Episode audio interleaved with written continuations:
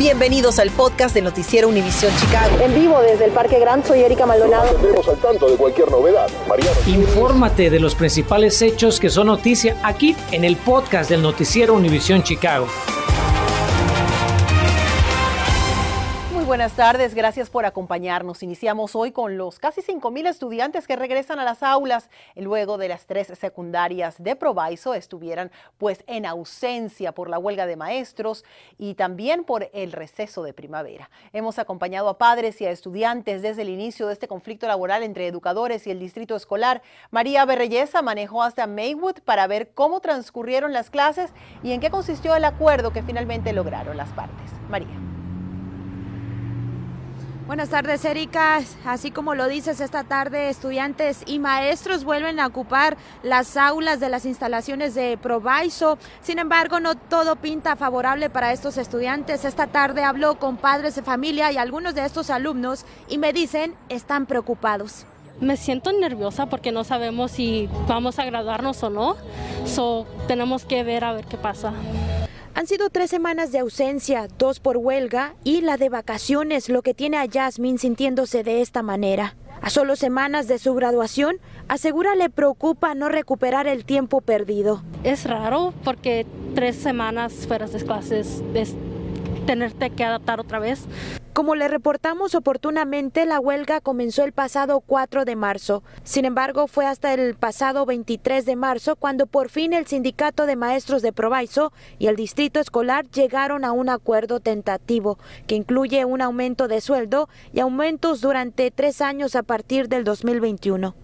Padres de familia que esta tarde esperaban a sus hijos frente a la escuela nuevamente, dice sentirse aliviados. Pues yo estoy contenta porque pues ya tenía ya varios días sin, sin escuela y yo veía que ya estaba enfadada ya. Pues bueno, no tan contenta porque perdieron casi tres semanas sin clase y pues la verdad pues yo digo que, que si van a recuperar las clases supuestamente van a agarrar dos semanas más antes, o sea, después de las vacaciones que termina el curso. Yo creo que es lo justo. En esta carta del superintendente James Henderson a la comunidad del Distrito 209 anuncia solo los estudiantes de grados 9 a 11 recuperarán los 10 días perdidos tras el paro laboral de los maestros de Provaiso. Nos dice, el último día de clases para los maestros será el 15 de junio del 2022. La sesión 1 de la escuela de verano comienza el 20 de junio, seguida de la sesión 2 el 11 de julio. En cuanto a las ceremonias y bailes de graduación, agrega, no habrá cambios en los planes y fechas para las ceremonias de graduación y bailes de graduación. Bien, porque ya no estamos en la casa todo el tiempo y ya tenemos a un lugar para irnos. o ya no estamos acá en la casa jugando fuegos y chateando. ¿Estás contento de estar de regreso entonces? Sí, bueno, muy importante recalcar, estudiantes de último año que se gradúen no tendrán cambios en su horario, esto en lo que resta de este año escolar. En vivo desde Maywood, María Berreyesa, Noticias, Univisión Chicago. Y en este lunes seguimos con buenas noticias sobre la pandemia en Illinois. El Departamento de Salud reporta solamente 748 nuevos casos de COVID sin ninguna muerte en las últimas 24 horas. Las hospitalizaciones por coronavirus siguen disminuyendo. 461 pacientes están en los hospitales del estado, mientras que la tasa de positividad se sitúa en el 1.5%. Y recuerda que el próximo viernes modificarán algunos programas contra el COVID aquí en la ciudad de Chicago. Van a recortar los incentivos de tarjetas de regalo y vacunación a domicilio ante la baja demanda. Y a partir del primero de abril, las visitas para vacunar en los hogares disminuyen a cuatro días a la semana en vez de los siete días como es en la actualidad. Los 50 dólares de regalo quedan restringidos a personas que vivan en los 15 códigos postales donde menos del 70% de los residentes ya están vacunados. Y si necesita encontrar algún sitio para vacunarse o ponerse el refuerzo antes del viernes, apunte su celular al código en pantalla y allí va a encontrar el sitio de internet y el número de teléfono donde puede llamar si quiere sacar una cita. Esta misma semana podría aprobarse un segundo refuerzo de la vacuna de Pfizer contra el COVID, como lo escuchó la Administración de Fármacos y Alimentos FDA, así como los Centros para el Control y Prevención de Enfermedades, CDC, estarían recomendando otra ronda de vacunas para personas mayores de 50 años. Expertos de salud consideran que una nueva ola de contagios de COVID es muy probable este año, por lo que este cuarta inmunización o refuerzo, el segundo refuerzo, ayudaría a que las personas de más edad eviten enfermedad severa.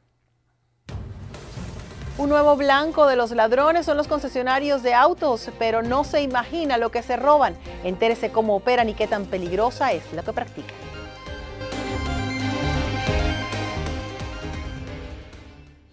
Infórmate de los principales hechos que son noticia aquí en el podcast de Noticiero Univisión Chicago. Gracias por continuar con nosotros. Pues vamos a seguir con imágenes captadas por una cámara de seguridad que muestran a un hombre llevándose galones de combustible que presuntamente habría sacado de varios autos estacionados en un concesionario. Mi compañero Mariano Gielis justamente eh, nos va a contar por qué estas prácticas que están realizando los ladrones son peligrosas. Él habló con un mecánico y nos tiene los detalles. Este es el sujeto que, según los propietarios de la concesionaria de autos I-80 Auto Sales en el suburbio de Hazel Crest, busca a la policía por robarse la gasolina de sus vehículos aparcados en un garaje al aire libre la semana pasada. Pero lo peor de todo no es el robo en sí, admiten desde la concesionaria, sino el hecho de que ya es la tercera vez que le sucede en dos semanas y que los ladrones, en lugar de sustraer el combustible a través de la boca de combustible al costado del vehículo, prefieren hacerlo desde abajo haciendo perforaciones en el tanque de gasolina con todo el riesgo que ello conlleva. El que lo está robando le puede caer gasolina a los ojos, se puede el mismo quedar ciego, puede enfermar a, no enfermar, pero lastimar a otra gente tratando de hacer un agujero en un carro o alguien más queriendo encenderlo, puede empezar una marcha o algo y de repente se le prende el carro. Armando Bañuelos es mecánico del taller Cantic Auto Repair del 6200 norte de la Clark.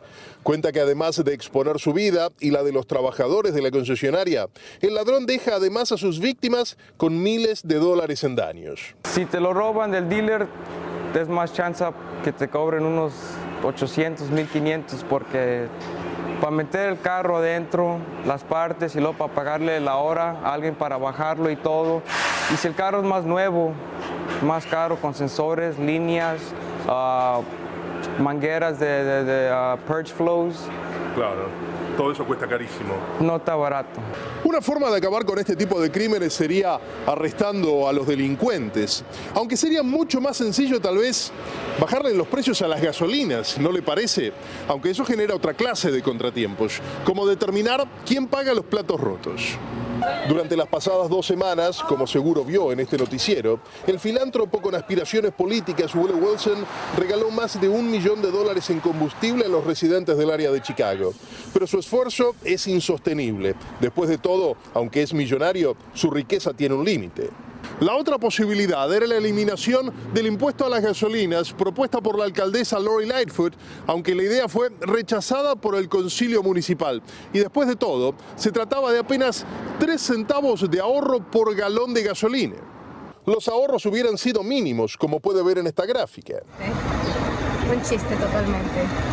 De verdad que no sé qué vamos a hacer, no sé qué va a pasar, no sé cuáles son las medidas, pero esto es un chiste, o sea, pues ahora la ciudad busca alternativas. Según nuestras fuentes en el Concilio Municipal, pretenden ayudar a los residentes de bajos recursos, pero sin promocionar el consumo de gasolina para evitar el daño ambiental.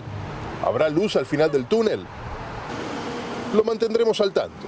Mariano Gielis, Noticias Univisión, Chicago. Si quiere ver el video completo de robo de gasolina en el concesionario, solo escanee el código en pantalla. Además, allí también encontrará consejos prácticos para ahorrar en combustible. Varios vendedores de comida en Pilsen quieren asegurarse y que ellos están asegurando que de hecho los asaltaron no una vez ni dos veces, sino varias veces en las últimas semanas.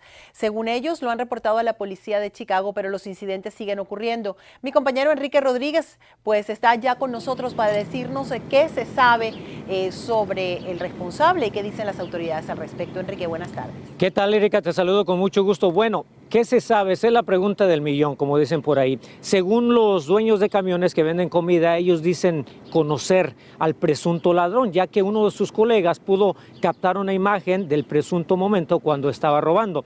Pero más allá de eso, la policía no les ha dado respuestas. Así es que llevamos toda la tarde averiguando cuáles son las preocupaciones de ellos, qué es lo que está haciendo el concejal y la policía al respecto. Y esto fue lo que averiguamos, porque los robos están ocurriendo aquí, en este lote que ven, allí en la puerta 27, donde como pueden ver hay varios camiones que se quedan aquí a lo largo de la noche, que es cuando están ocurriendo estos robos. Lionel, quien desde hace cinco años vende comida en su camión en el vecindario de Pilsen, asegura que ha sido víctima de varios robos en los últimos días en el lugar donde guarda su camión. Lionel, Descríbeme qué es lo que te han robado y qué tipo de daños ha sufrido tu camión. Ah, pues ah, van como ah, tres semanas atrás, nos rompió los vidrios de las camionetas, se metió, nos robó, se llevó dinero, se llevó material que ocupamos para lo de los tacos y todo eso. Y este, pues vandalizó los camiones. Lionel no es el único. A Jaime y otros socios suyos también le robaron efectivo tanto de sus camiones como de la bodega que comparten. Trae herramientas como para romper las cerraduras, como esa está rota ahora. A ver, muéstramela. Y aquí, aquí está, aire, se la muestro. Está rota, está rota y como puede ver, está completamente destrozada. Todos dicen estar frustrados de que la policía no ha arrestado al presunto responsable a pesar de que han hecho varios reportes y cuentan con estas imágenes del presunto ladrón que aseguran les dio otro colega que sí tiene cámara de seguridad. Así es que fuimos hasta la alcaldía de Chicago para preguntarle al concejal Byron Siccho qué hace al respecto. Nuestros vendedores de comida, Byron, están obviamente desesperados, dicen que tú ya estás al tanto de la situación. ¿Qué te ha dicho la policía? Yo he hablado directamente con la comandante del distrito para pedir rendición de cuentas, qué es lo que se está haciendo. Eh, nos han asegurado que se están tomando todas las medidas del caso, pero el problema continúa. Hemos también enviado una carta de apoyo a los comerciantes y a los dueños de estos camiones de comida para pedir al dueño del, del, lugar, al dueño del lote, que nos ayude obviamente a instalar cámaras de seguridad internas. Y es que al analizar las cifras de robos en el Distrito 12 de Policía, al cual pertenece Pilsen, vea usted hasta el 20 de marzo de este año, que son las cifras más recientes que tiene el Departamento de Policía, se han registrado 106 quejas por robos comparado con las 96 quejas que se reportaron durante el mismo periodo de tiempo de 2021. ¿Qué es lo que está evitando que tú tengas cámaras de seguridad en tu camión? Ah, pues ahorita no, pues nunca, como nunca nos había pasado algo así, pues no, no habíamos pensado en eso, pero ahorita sí ya estamos ah, buscando la forma de instalar cámaras y poner algo de seguridad más. Es este lote donde está el garaje eh, número 27 en el 2300 al sur de la TRUP que aparentemente está siendo el blanco de estos ladrones, como pueden ver con estas imágenes de mi compañero Rafael Varela. El concejal Byron Siccho nos dijo que el 31 de marzo, en unos días, va a haber una audiencia pública con la policía donde van a pedirles cuentas. Es una audiencia en la que, según nos explicaba, pueden participar las personas afectadas. Así es que vamos a estar muy atentos. Mientras tanto, si usted tiene un camión y vende comida, las autoridades le aconsejan no dejar dinero en efectivo ni cosas de valor más allá de lo que ya ocupe para no hacer de sus camiones el blanco perfecto de los ladrones. Regreso contigo, Erika. Nos veremos a las 10. Buenas tardes. Importantes consejos. Gracias, Enrique. Continuamos con el podcast del noticiero Univisión Chicago. Mientras se reportan 15 tiroteos durante el fin de semana en las calles de Chicago, la policía informó que desde la tarde del viernes a la medianoche del domingo, las balaceras dejaron 16 heridos y 4 personas muertas. Precisamente hoy presentaron una iniciativa de ley para atacar el grave problema de las llamadas pistolas fantasmas en Chicago y todo Illinois.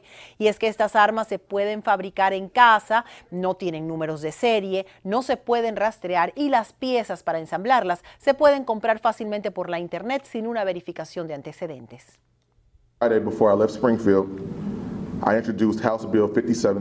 El viernes antes de dejar Springfield introduje una propuesta de ley para prohibir las armas fantasma. Este es un esfuerzo importante a favor de la seguridad pública, ya que como escuchamos en las noticias todos los días, la gente no se siente segura, a salvo, y en Chicago ya hemos confiscado el doble de armas fantasmas. Las armas fantasmas pueden ensamblarse en unos 15 minutos y cada vez son más frecuentes en Chicago, lo que ha llevado a la confiscación de 455 en 2021, que es más que el doble que en la ciudad de Nueva York y un incremento del 400% en cuatro años. Una familia latina recibe la noticia que tanto temían. El médico forense del condado Cook confirma que el cuerpo de un hombre que apareció flotando en el río Chicago es el de Héctor Manuel Franco Tello, de 54 años, y quien desapareció de su hogar en Albany Park el pasado 9 de marzo. Según su familia, Héctor se veía triste, deprimido y presionado. El cuerpo apareció el viernes pasado luego de que una persona lo viera flotando boca abajo. La causa de muerte todavía está pendiente. Nos despedimos con este importante gesto de estudiantes de Elgin en las calles de Chicago. Alumnos de la secundaria de esa ciudad distribuyeron hoy artículos de higiene personal y tamales a algunas personas sin hogar. El organizador del evento, el maestro Raúl Castillo, ha venido haciendo esto con sus estudiantes del Club Hispano por los últimos siete años. Esta asistencia a desamparados de Chicago la realizan alumnos voluntarios de Elgin durante sus vacaciones de primavera. Hacer el bien sin mirar a quién. Muy bien por los estudiantes y el maestro Castillo. Llegamos al final, pero recuerde que nos vemos esta noche a las 10. Gracias por escuchar el podcast del noticiero Univisión Chicago. Puedes descubrir otros podcasts de Univisión en la aplicación de Euforia o en univision.com diagonal podcast.